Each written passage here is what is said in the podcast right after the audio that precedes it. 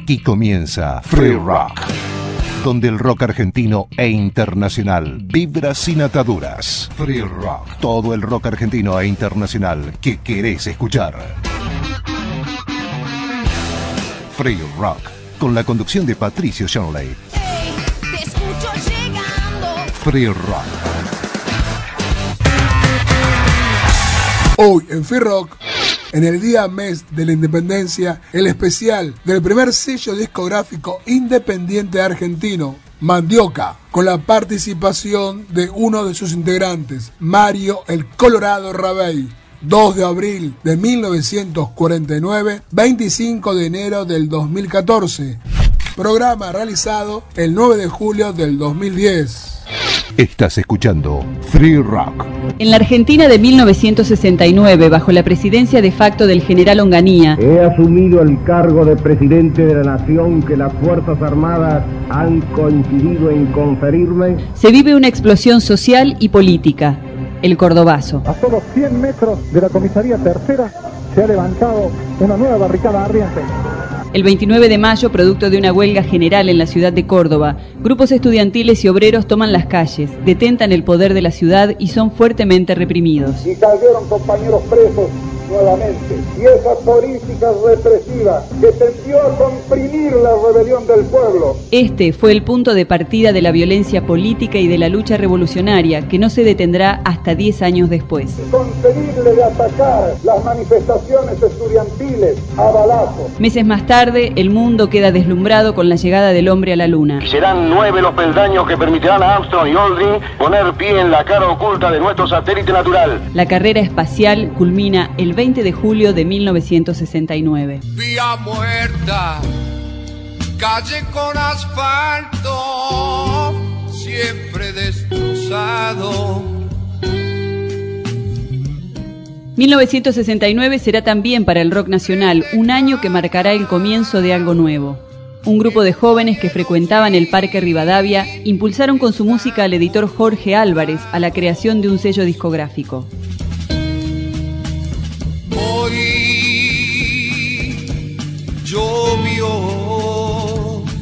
Mandioca, la madre de los chicos, fue el nombre elegido por Pedro Pujó, Rafael López y Javier Arroyuelo, quienes formaban parte del proyecto.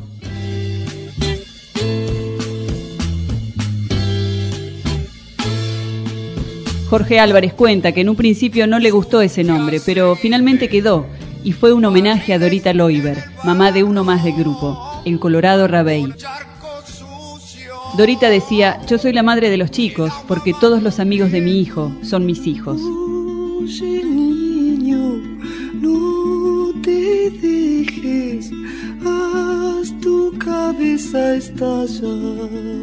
Mandioca, la madre de los chicos, fue la oportunidad que Alejandro Medina, Javier Martínez, Claudio Gavis, Tanguito y tantos más estaban esperando. Un sello discográfico argentino dedicado al rock nacional. Miguel Abuelo inauguró como solista el sello Mandioca con un simple que también incluye el tema ¿Nunca te miró una vaca de frente? No me mires más, no vaca, no me mires más, por favor, no me mires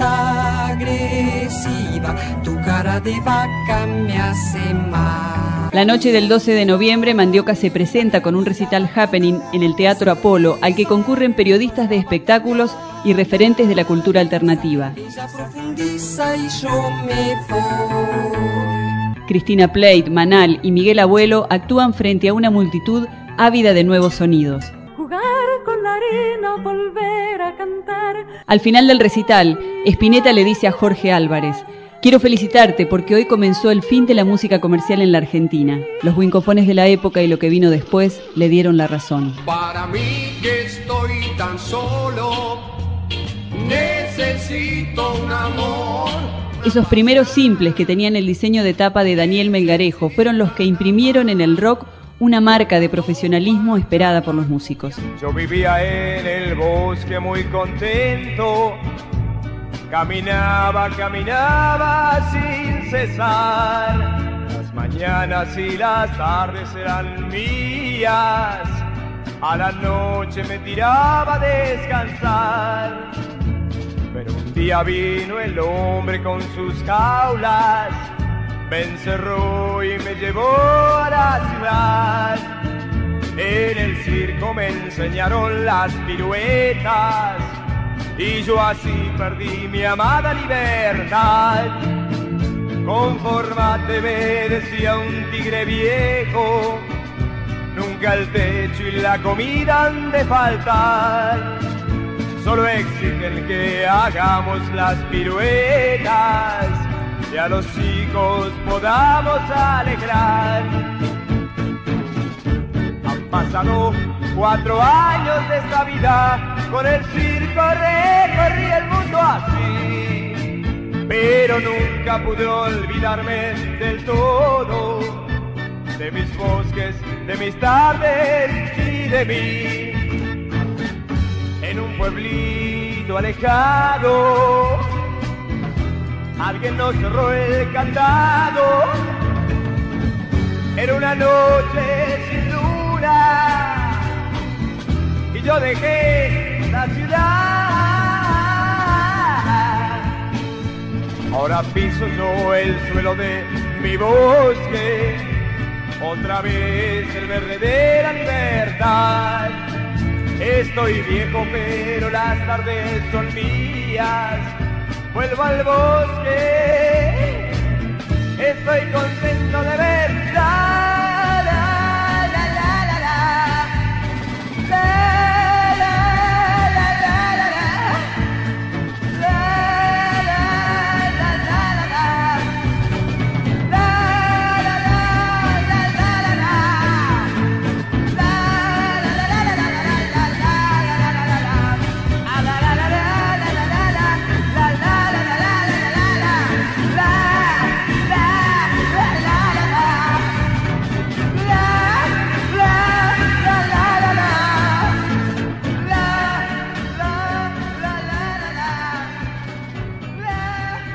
Estás escuchando lo mejor del rock argentino en Free Rock.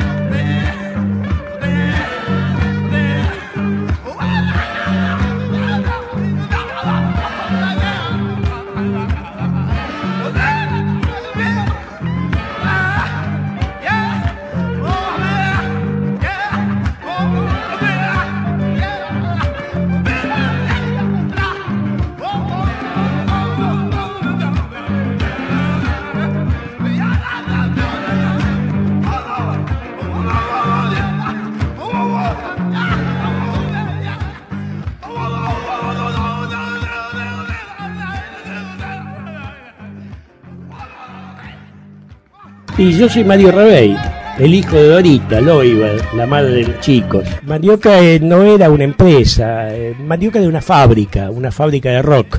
Una fábrica colectiva, como si uno dijera, éramos un colectivo, que un colectivo en el sentido de lo que dicen los libertarios, los anarquistas. Porque Jorge Álvarez, que era el que ponía la guita, la ponía a pérdida en aquella época, porque él había hecho mucha plata, Jorge, como editor. Gran editor, Jorge Álvarez. En la época en que estaba la editorial Jorge Álvarez, que fue más o menos del 61 al 68, él editaba libros que se vendían muchísimo porque tenía una colección que era buena literatura argentina y sobre todo mucha literatura política. Rogelio García Lupo, Rodolfo Walsh, Operación Masacre publicaba. Vendía mucho. De un tipo fantástico, Jorge. Se enganchó con nosotros. Jorge era graduado del Colegio Nacional de Buenos Aires, como éramos Pedro Pujó y yo y eh, Rafael López Sánchez, hoy Rafael López Cambil y Javier Arroyuelo eran también habían sido alumnos de Buenos Aires. Jorge se conoció con Pedro y con a través de Pidi Lugones, chica talentosísima que era la que seleccionaba los libros para la editorial Jorge Álvarez y es la que lo presentó también con los manales porque estaba vinculada al medio del Ditela y a Pidí la mató la AAA es una de las víctimas del terrorismo de Estado. Interesante recordar que Tanguito que fue un personaje central en la movida mandioca no es el personaje de la película. Tanguito era un tipo que brillaba esto era un tipo con un carisma espectacular. Yo lo conocí a Tango en 1967. Ya habíamos terminado el colegio justamente de la época en que con Pedro Pujó habíamos estado estudiando Derecho, nos habíamos ido de la facultad porque bueno, nos bancábamos y empezábamos a divagar por las calles, las plazas, los bares. Y ahí nos conocimos con Pipo Ladnú, con Tanguito, con Miguel Abuelo, venían a casa, por eso la llamaban, a mi vieja la llamaban la madre de los chicos, ella decía rigurosamente, yo soy la madre de los chicos porque bancaba todo, pobre. Vivíamos en un departamento en Callao y la Valle, a una cuadra de Corrientes, a dos o tres cuadras de los bares de Corrientes, que eran lugares de, caída, de, de, caedero nuestro, que donde pasábamos la noche divagando, escribiendo, dibujando, haciendo lo que se podía, no había dónde estar tampoco. Era una época de mucha represión al mismo tiempo, acordate que era 1967, en 1966 fue el golpe del ominoso Onganía. La época de Onganía fue una época de represión muy dura, muy fuerte, que anticipó la noche oscura del gobierno militar de Videla y todos los genocidas, como la marcha de San Lorenzo, que es una marcha militar puesta en tiempo de rock por la gloriosa pesada del rock and roll, y vaya mi homenaje a Billy Bond, al Bondo, amigo entrañable, que además la pesada sobre el final de Mandioca, junto con glorias del rock nacional y del blues nacional, que son eh, Alejandro Medina, Javier estuvo por ahí también, Papo, eh, Claudio Gavis, bueno, homenaje a alguien que se nos fue, que fue Pincheski, el violinista fantástico. En sus orígenes, lo que hoy llamamos rock era profundamente político y contestatario. El rock tiene una conexión política y fue fundamental en el final de la guerra de Vietnam. Fue, estuvo en el núcleo del movimiento de oposición a la guerra de Vietnam.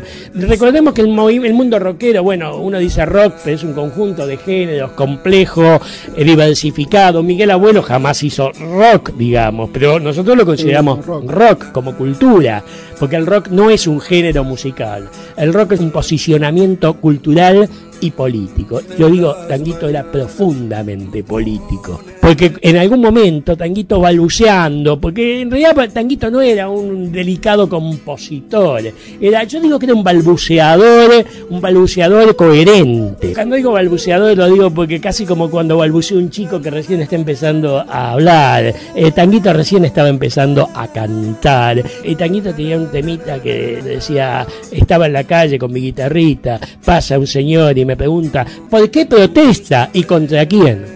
Contra usted esa foto, ustedes vean que está perfectamente ejemplificado por esa foto, de las pocas fotos que tenemos que Tanguito, Tanguito en un sentado en un cordón de la vereda y pasan unos señores muy entrajeados, muy serios, que podían haber sido perfectamente gente que estaba de acuerdo con el entonces gobierno represor de Onganía, que lo miran con cara de asco y de desprecio, porque estaba sentado en un cordón de la vereda. Tanguito era un tipo profundamente libre, un tipo que no, no, no lo podías atar a ningún esquema, no lo podías encorsetar de un tipo que cobraba guita y salía corriendo a comprarse todos los discos que no se había comprado en su vida. Se había criado en un hogar muy humilde, de clase trabajadora en caseros.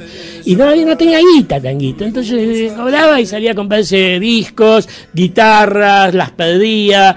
Eh, se le critica por ahí un poco burguesamente. Pedía prestar una guitarra y no volvía más. Pero ¿y eso qué crítica? ¿Qué pavada? A un tipo que es un músico. ¿Cómo va a devolver una guitarra? Bueno, hablando de Tanguito, vamos a escuchar Tanguito que grabó para Mandioca el tema natural. Oh. Estás escuchando Free Rock.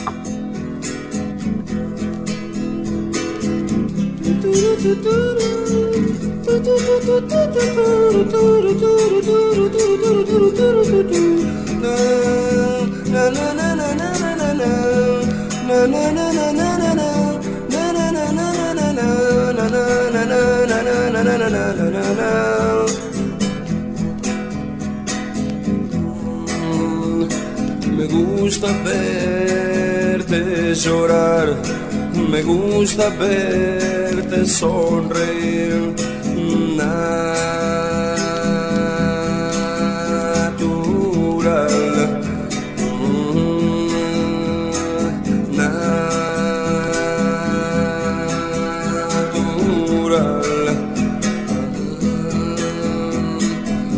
gusta verte en las mañanas,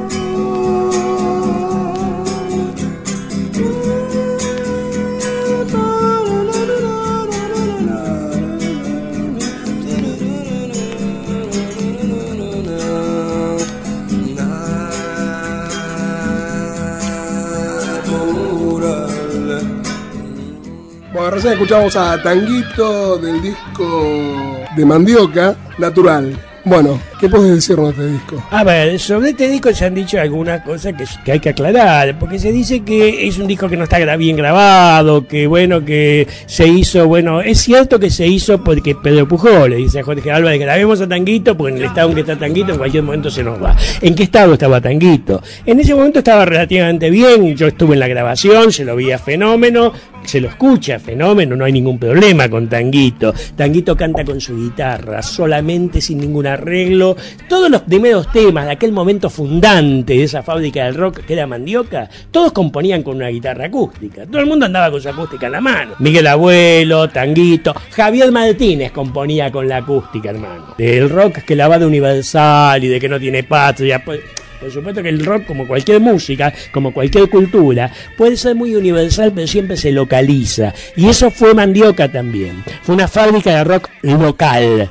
El trabajo sucio era ocuparse de que la guita corriera, de que juntar la plata, de cobrar los shows, de que los músicos tuviesen con qué vivir. Por supuesto que gerenciábamos yo gerenciaba con, no sé cuánto tenía, 20 años me parece que tenía esa época, sí. Fines del 69, principio del 70, estaba cumpliendo 21 años a principios del 70. Yo era el gerente del grupo, de ese grupo, ese clúster, ese conjunto de empresas culturales que habían empezado con una editora de pósters, que empezaron Jorge y Pedro, que era Mano Editora. Primer uso comercial de la palabra mano, de la cual le viene manal.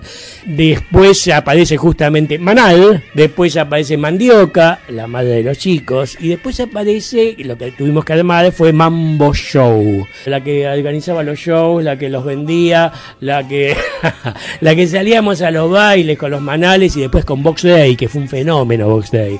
Nos encontramos en un teatrito de Quilmes o Bernal, no sé qué, la fuimos con Jorge y con Pedro, y no podíamos creer lo que estábamos escuchando cuando escuchamos a Ricardo Zulé, a Godoy. Mandioca era la libertad creadora. No había el más mínimo intento de decirle a ningún músico, ustedes hagan el tema un poco más chico, cámbienle la letra. A diferencia de lo que pasaba en todo el mundo de la producción discográfica, de lo que pasa hoy en la Argentina, de lo que pasó en ese momento. Recordemos el primer disco de Los Gatos. Bueno, no quería hablar de Los Gatos, pero, pero en ese primer disco de Los Gatos hubo censura. En este mes no tuve mucho que comer, decía el tema original, la letra original. El tema grabado no dice, en este mes no tuve mucho que comer. Porque había mucha gente en esa época, como ahora, todavía, lamentablemente, que no tuvo mucho que comer o que no tenía mucho que comer. En esa época era mucho peor. Había un gobierno rotesol de derecha que había llegado, como llegó en Ganía, para liquidar los avances y las conquistas de la clase trabajadora de los sectores humildes en la Argentina. Bueno, muy bien, estamos en una mutual ahora. Esta es la radio de una mutual mutual que se llama Mutual Sentimiento. Me siento especialmente cómodo, quiero decirlo, porque esta mutual tiene una historia que yo conozco, recién hablábamos. Sí, ha sido formada, lo puedo decir, por gente que han sido víctimas también del terror de Estado, de la violencia represora del Estado. Y hoy tienen una mutual que, bueno, que se las arregla como puede y entre otras cosas hace esta radio. Gracias por dar este espacio al rock como cultura, que se lo dan a Patricio, pero que también me lo está dando a mí para hablar del rock como cultura y al rock como política y al rock como resistencia resistencia a la opresión, que eso ha sido. Si vos eh, tomás los primeros, un tema como natural, el que estábamos escuchando recién, tan sencillo, cantado con ese ángel, por el tanguito, por el tango, está hablando de una mirada al mundo que dice, no queremos el mundo de la artificialidad, no queremos el mundo del consumismo trivial, nos basta con una mirada fresca, con un amor sencillo y sincero. Esto era Tanguito, las relaciones de Tanguito eran así. Se lo hace aparecer por ahí como que robaba las guitarras. ¿Qué guitarra robaba Tanguito si no tenía el más mínimo sentido de la propiedad? Si Tanguito cuando tenía algo, él era de todos. Y no es porque estaba delirado o estaba drogado, es porque estaba distraído, porque estaba pensando en otras cosas, Tanguito. Ahora, Tanguito en ese momento, claro, no tenía ningún espacio en el mundo. Cuando graba el disco, felizmente graba este disco con su guitarra de todos los temas de un tirón.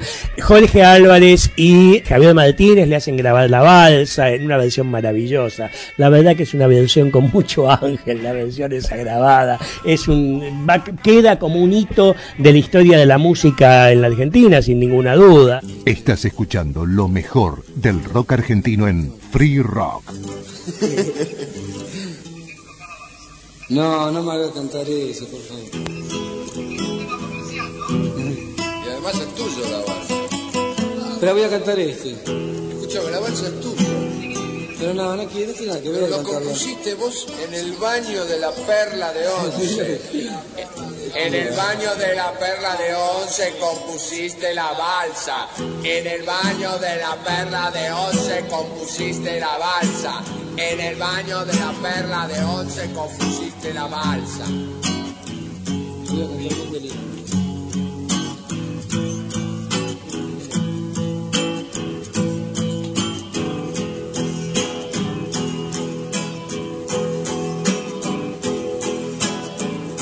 Estoy muy solo y triste acá en este mundo abandonado.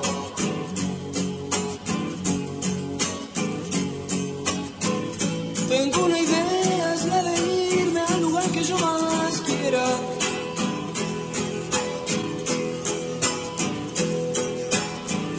Me falta algo para ir, pues caminando yo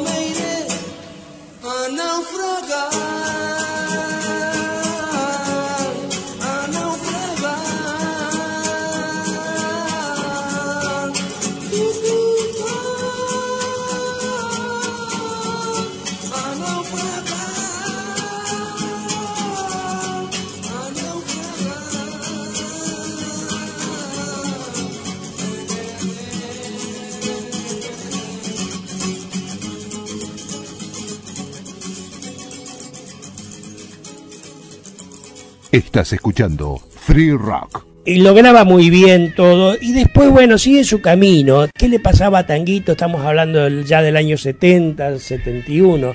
Tanguito había sido marcado, marcado por la policía y la justicia penal como el tipo al cual había que perseguir. Como se, se marca a tantos negritos, ahora tantos cabecitas negras en los barrios, a los cuales va la policía, lo tiene marcados. Entonces hay que hacer estadística porque la policía tiene que hacer estadística, engancha a cualquiera, y le cuelgan cualquier muerto a cualquiera. Esto sucede. Hace unos días salen los diarios, hace dos o tres días, un pibe al cual le habían armado una causa. Lo sobreseen después de 7, 8 años, pero se había comido casi un año en, en, Sierra Chica. en Sierra Chica. Vos sabés lo que es para que un pibe de 18 años que tenía, que era un alumno de colegio secundario, buen alumno, va a parar casi un año un penal para delincuente de alta peligrosidad. Es matarlo, es... es, es vida. Es, es matarlo en vida. Si ese pibe está bien ahora, la verdad que hay que hacerle un monumento, porque hay que sobrevivir esa- a esas situaciones. ¿Cómo sobrevivía un pibe como Tanguito, al cual lo empiezan a perseguir, lo empiezan a marcar, lo meten preso, lo meten preso sistemáticamente, y finalmente decir, no, está mal de la cabeza, decir un juez, y lo manda al neuropsiquiátrico. Y en el neuropsiquiátrico le dan el tratamiento que en esa época se daban en los neuropsiquiátricos, que de aplicarle electroshock. Esto es, el electroshock es como una picana en todo el cuerpo, chicos. Esto es como picanearle el cuerpo a alguien entero y picanearle la cabeza, fundamentalmente, el cerebro.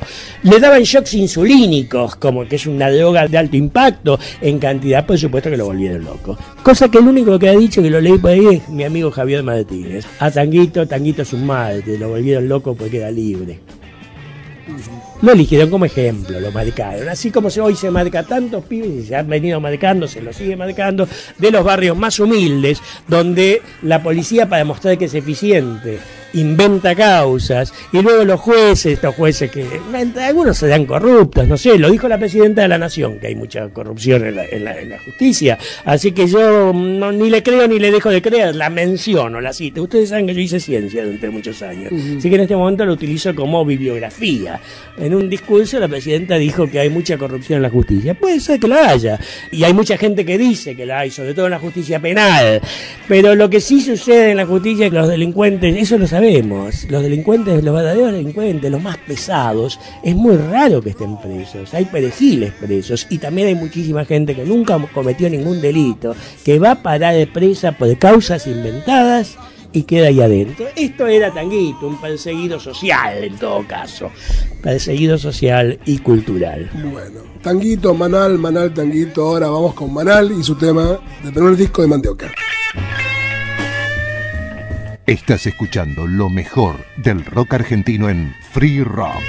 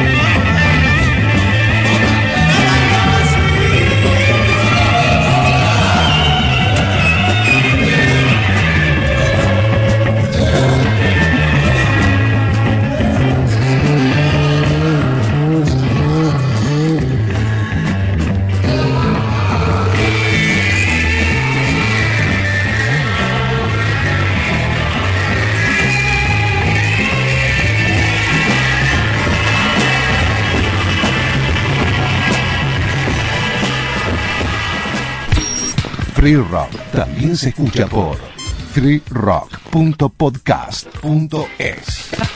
Bien, pasaba Manal con su tema Elena del primer disco de Mandioca. Estábamos hablando. El primer long play. El primer long play. Long play. Vinilo 33 centímetros de sí. diámetro. Bueno, estábamos hablando de. ¿Quién te pasaba en la radio? ¿Quién pasaba Mandioca en la No, radio? no pasaba nadie. Estaba, nos acordábamos recién del negro Hugo Garrero Martínez, que era eh, prácticamente el único. No sé, podían pasarte en algún lado, pero no existía la radio para el rock. No existía para el rock, para esto que estamos Sí, sí. llamando rock. Yo, la verdad que haría una, la diferencia entre lo que es rock y no rock, la haría de esta manera. No rock es lo que pasa en la radio comercial, la radio de los tipos que cobran por pasar un tema, que es, había, hubo, hay ahora muchísimo y seguirá habiendo. Y esto es la verdad de la música comercial con éxito, entre comillas, que es la música que se vende, que en realidad tiene reglas eh, muy estrictas. Reglas semestrales. Seis meses y cambió de tema, ya está. Así es. No queda. No queda. Pero había un problema, la verdad, que con los temas de, Manal. Eh, eh, una de las reglas era esto de los tres minutos. Por eso ya hablábamos recién sobre Elena. Cuando Javier hace Elena y primero hace No Pibe también, aunque con Elena es más claro esto, decide él mismo hacer un tema que lo acota en el tiempo. Pero fue una decisión de él. Para que eso pudiese ser pasado por la radio, porque si no, no te lo pasaba nadie. Imagínate temas como Qué pena me das, Una casa con diez pinos, Avellaneda Blues, los temas de los primeros simples de Manal. Son temas de 4, 5, 6 minutos. No los pasaba. Temas fantásticos. Temas de una creatividad apabullante que no los hubiese grabado nadie. Solamente Mandioca pudo haberlos grabado. Discúlpenme que yo lo diga, soy, yo No, soy no, principal de esto, pero esto es historia. Es real. ¿Quién iba a grabar esto? ¿Lo iba a grabar la RCA Víctor? ¿Lo iba a grabar la producción de RCA que estaba ligada con Ricardo Kleiman, que tenía el programa Modada en la Noche? Modada en la Noche le dio el éxito a varios de las cosas que yo llamo el no rock, no por falta de creatividad de muchos de los sujetos, de los actores, de los creadores, sino porque estaban entradas en unas reglas de juego, que eran las reglas de juego de la comercialidad.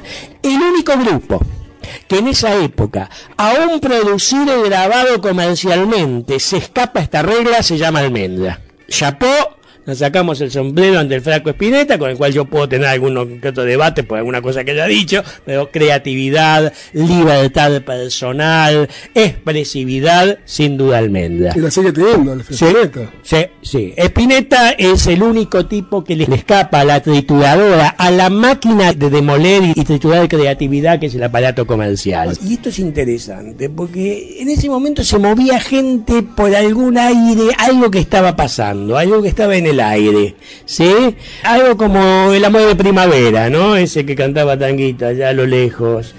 Puedes escuchar un amor de primavera que anda dando vueltas. Yo una- un debate que nunca di con un amigo mío de los años 67. Yo no sé si vos sabés, Patricio, que en el 67 con Pipo La de Nubia, Hernán Pujó, que el hermano de, de Pedro, que, vive- que vive en California hace décadas, armamos una movida en Plaza San Martín que fue... El 22 de septiembre, la primavera del 67. ¿Qué pasó? A ver, ¿cómo fue? ¿Cómo, fue esa génesis?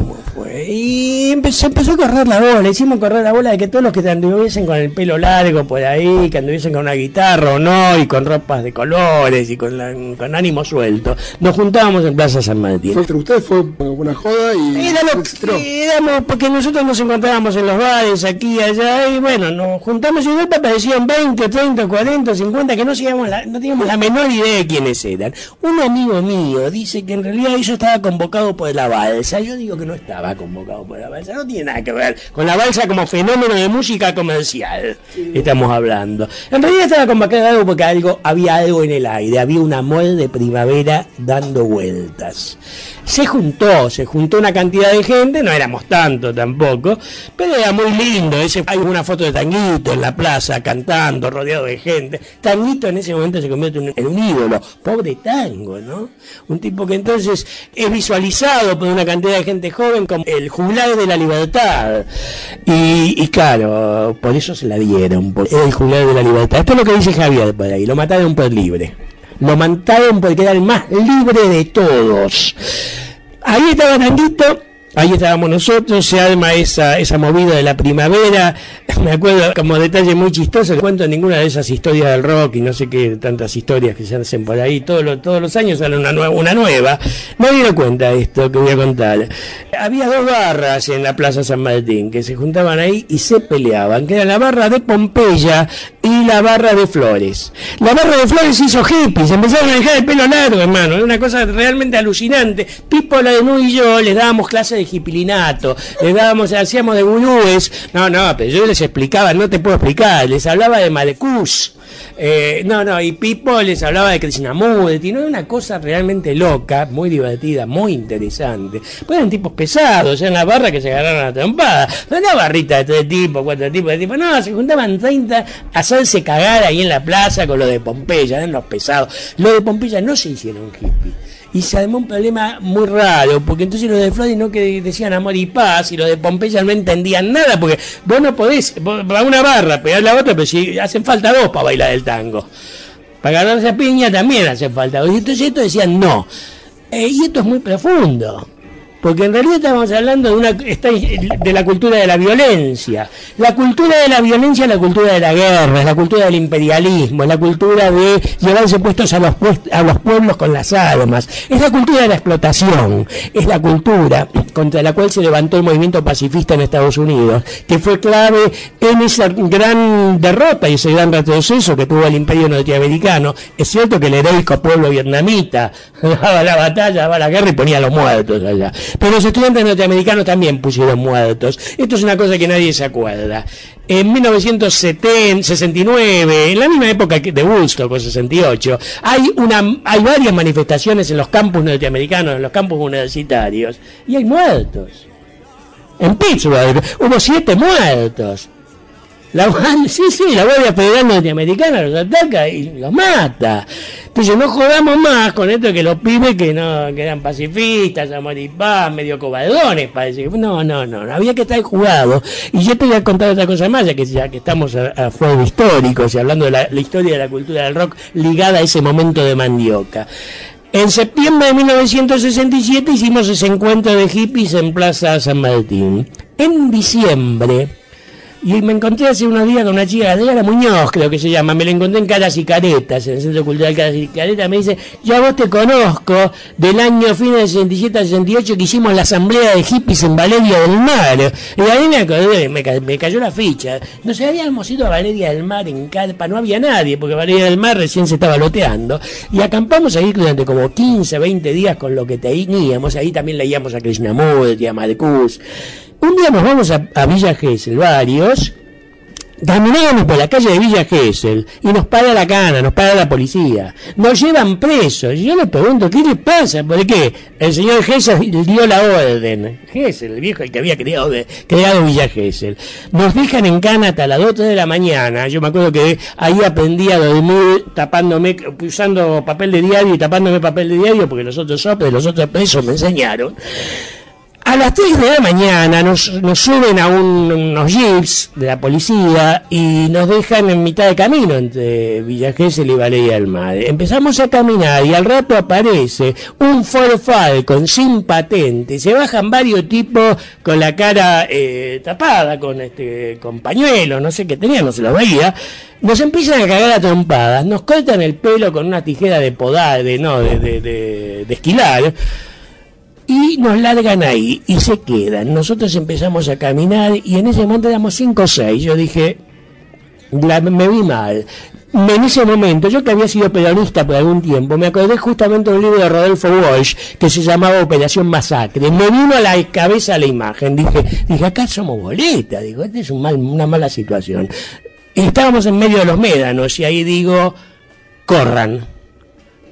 Corrimos hasta, porque claro, los médanos nos tapábamos. Eh, no, no escuché lo que pasaba. Yo no sé si nos podían matar o no matar, pero era para que nos, nos mataran la situación. Eso sucedía a fines de 1967, 1968, con los rockeros de Buenos Aires. Después de estos tiempos de hippie se arma mandioca, claro. eh, mandioca se arma en los hechos, se arma entre marzo, abril de 1968 y noviembre de octubre de 19, septiembre, noviembre de 1969 que se hacen los primeros discos.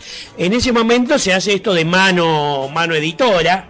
Cómo viene la mano, se decía en esa época. Habíamos hecho un, un evento, lo había hecho Javier Arroyuelo, que se llama Mano de Mandioca. Yo tengo un blog que se llama Mano de Mandioca, pasó el chivo, mientras, por, por supuesto, como corresponde. Ese blog es un homenaje a ese momento fundante.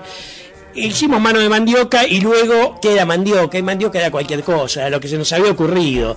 Eh, Jorge Álvarez se ponía loco con ese tema de, llamarle mandioca al sello grabado, después decidimos llamarlo mandioca porque era un nombre profundamente americano. Mandioca es una de las plantas que fueron domesticadas en este continente y por lo tanto era decir, hacemos rock pero desde acá no es el rock de Bill Haley, ni tampoco, no es el rock norteamericano. Si bien le teníamos profundo respeto a la historia del blues y del rock, el rock que es el blues comercialmente acelerado, como lo llamaba Javier Martínez.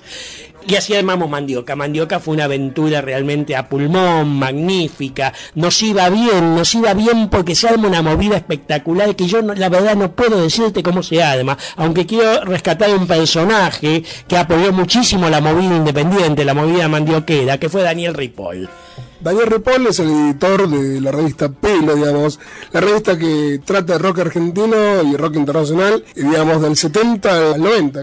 Sí, eh, Daniel es un tipo que, por supuesto que tenía que seguir las reglas como promover música más comercial, nos dio lugar, publicaba las cosas nuestras, lo publica desde el primer recital del Teatro Apolo, la movida mandioquera. Es en el 69 que está pelo todavía, porque la movida esa del Apolo aparece publicada en una, en una pelo, así que en el fin del 69 yo creo que está el número 2 de pelo, está coincidiendo con eso.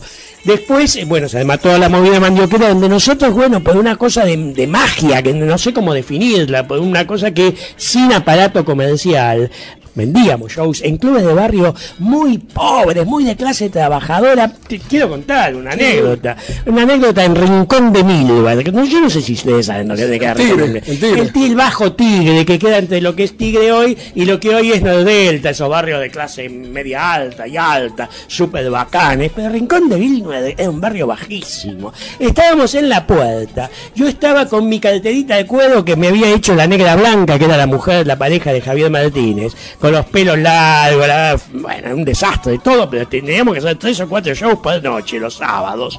Estaba repleto de gente y por supuesto era un evento que parecía lo que después fueron los eventos de los redondos, porque estaban los pibes queriendo entrar, tratando de entrar, y aparece la policía de la provincia de Buenos Aires a caballo, pegándole fustazos a los pibes. Yo lo tenía el negro Serafián al lado mío, que era mi guardaespaldas, que me había conseguido el negro Medina. Homenaje al negro Serafián, gran guardaespaldas, porque había que tener un guardaespaldas porque andábamos con mucha guita en la carterita y no era joda. El negro Alejandro Medina es el que me lo consiguió. Serafián murió de, por una descompensación haciendo buceo en bucios, creo, no sé dónde. Sí, por ahí estaba haciendo buceo. El negro, y bueno, se murió en el agua, como le corresponde. Se murió nadando, se murió volando adentro del agua. El negro es un personaje entrañable. Bueno, quería contar esto porque son esas historias que no se cuentan, es de estas historias lavaditas del rock and roll, que vienen, parece que eran todos buenitos, cómo vino la mano. No, perdón, Miguel, te quiero mucho. Gran amigo. Pero Miguel Greenberg, gran poeta beatnik, pero como viene la mano y todas las reproducciones esas de la historia edulcorada del rock, donde hay algunos tipos que se salparon un poco y se drogaban y no sé qué cosas hacían, y les fue mal como a Tanguito, no, no, hay que reescribirlo todo esto. El rock es una historia de resistencia cultural. El rock en la Argentina, como fue en el mundo, tiene momentos de gigantesca resistencia y crispación en el sentido de voluntad política fuerte. Recordemos en Estados Unidos un personaje que rescata absolutamente que se llama Frank Zappa, el líder de The Mothers of Invention, que Frank Zappa, Frank Zappa escribe un, compone un tema, él se producía a sí mismo, pone una productora a él en Los Ángeles y tiene un tema ladeguísimo donde levanta al movimiento negro que había sido reprimido en los disturbios en Los Ángeles, yo no sé si creo que es el año 1966, donde la policía mata a cerca de 15 pibes negros y lo levanta Frank Zappa en un tema magnífico, en el mismo disco que Freak Out. Sí, en el mismo disco tiene un tema que se llama The Brain Police, la policía del cerebro. Vamos a escucharlo. No. Estás escuchando Free Rock.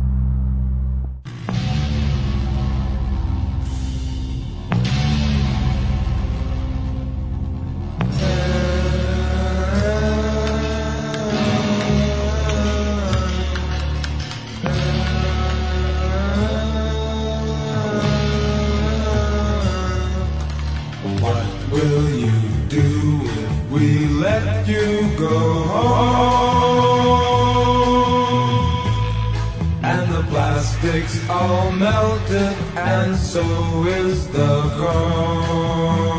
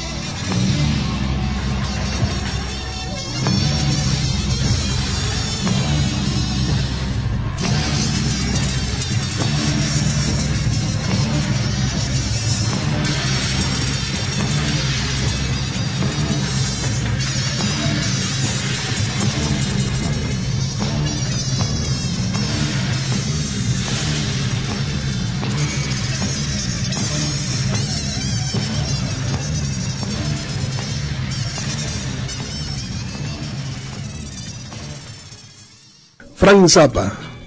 ¿Qué diría acá?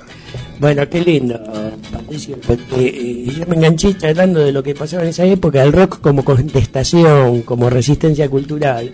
Y si hay una figura realmente emblemática en los Estados Unidos en ese momento Frank Zappa.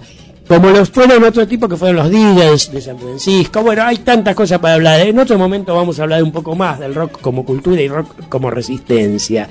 Pero queríamos hablar un poco más de Daniel Ripoll. Daniel Ripoll cuando se termina, se está terminando la movida mandioquera, no se termina, digamos, se disuelve Manal, o mejor dicho, Manal se va por un error, se va que ellos han reconocido, se va a la RCA. Bueno, falleció ahora, así que bueno, puedo hablar. Yo cuando estaba vivo, bueno, mucho no voy a hablar. Se lo lleva el Gordo Martínez, que era el manager de Los Gatos. El Gordo tenía una visión muy comercialista de todo esto y le dice a Javier, lo engancha a Javier y a través de Javier a Claudio y a Alejandro. Le dice, ustedes tienen que hacer mucho más plata. En Mandioca ustedes no ganan nada. No les pagan por los discos, que les iban a pagar por los discos si los discos no se vendían. Lo único que hacían guita de los shows. Los discos eran absoluta pérdida se vendían muy poco, eran muy caros, tenían muchas horas de producción, muchas horas de grabación, de mezclado, y eso no daba un mango. Como ahora. Como en el movimiento independiente, se hace a pulmón y voy juntándolo un mango para hacerlo. Entonces, bueno, el trío Manal se va con la RCA y se disuelve, porque que no tiene nada que ver, no tiene absolutamente nada que ver con ese mundo del comercio, con ese mundo de la producción de plástico de la cual habla Frank Zappa en el tema que acabamos de escuchar, el plástico del que habla Javier. Me acuerdo que en el mundo hiposo, rockero, se hablaba mucho de la gente de plástico.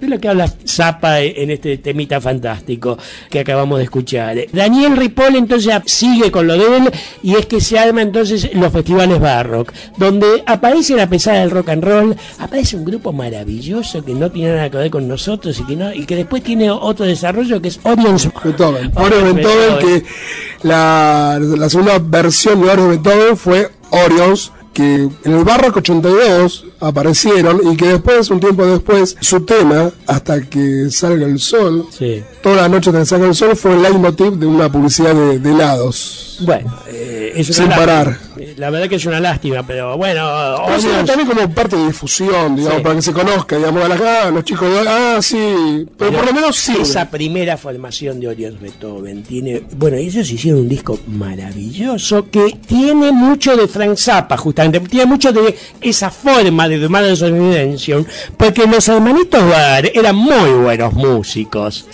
Eran músicos sofisticados, tenían una gran capacidad para la composición, tenían buena formación y meten en la música rockera elementos de música sofisticada de la vanguardia de lo que es la música clásica. Bueno, el programa más que especial de Free Rock con Mario Rebey. Bueno, nos vamos con el tema de Morris. Dos líneas de Morris. Es muy poco para definir a Morris. Morris.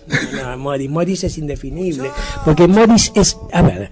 Morris es el núcleo ideológico de aquel momento. Morris es el tipo que es capaz de escribir un tema donde dice que tenemos un hombre y una mujer adentro. Hace cuarenta y pico de años hay un tipo que dice tenemos una mujer y un hombre adentro. ¿Qué es esto? Ese viejito que habla con voz finita, ¿tiene voz de hombre o mujer? Tu hijo tiene voz de hombre o mujer. ¿Qué es el varón? ¿Qué es el macho? Eso le dice Morris a los pibes en ese momento. Imagínense en ese momento tan machista, tan homofóbico, tan brutalmente discriminador hacia las diferencias, que sigue existiendo. hoy, ¿eh? Uno encuentra hoy discursos homofóbicos entre los pibes y te querés morir. ¿De qué estás hablando, chabón? ¿Qué, qué, qué, qué- qué sos vos? ¿A qué le tenés miedo? Y Morris dice en un tema, porque esos que todavía siguen existiendo hoy, tienen mucho, mucho miedo que los llamen anormal. Y así nos vamos con Morris y su tema Muchacho. Hasta la próxima semana. Chao. Muchacho, pronto amanecerá. Y qué olor a tango antiguo que me larga la ciudad. Amaneceres con taxi, colectivos de paseo y ese viento frío y nuevo que mañana no estará.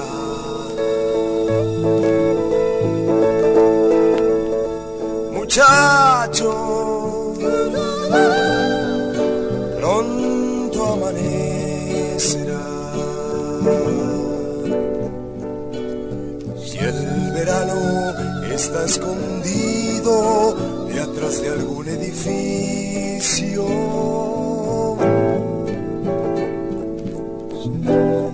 Y tu cama está vacía. Y tu casa está dormida. Y no sabe de tus noches, de tus noches en la esquina.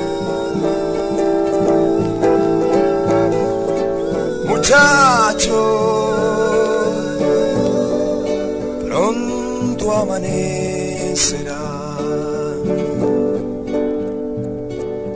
Y el día no espera a nadie y crece como un niño hasta el atardecer. Volverá el verano pronto y las noches serán tuyas. Esa vida en las esquinas que solo tú la conoces. Muchacho, pronto amanecerá. Pronto amanecerá muchachos, pronto, pronto amanecerá, pronto amanecerá,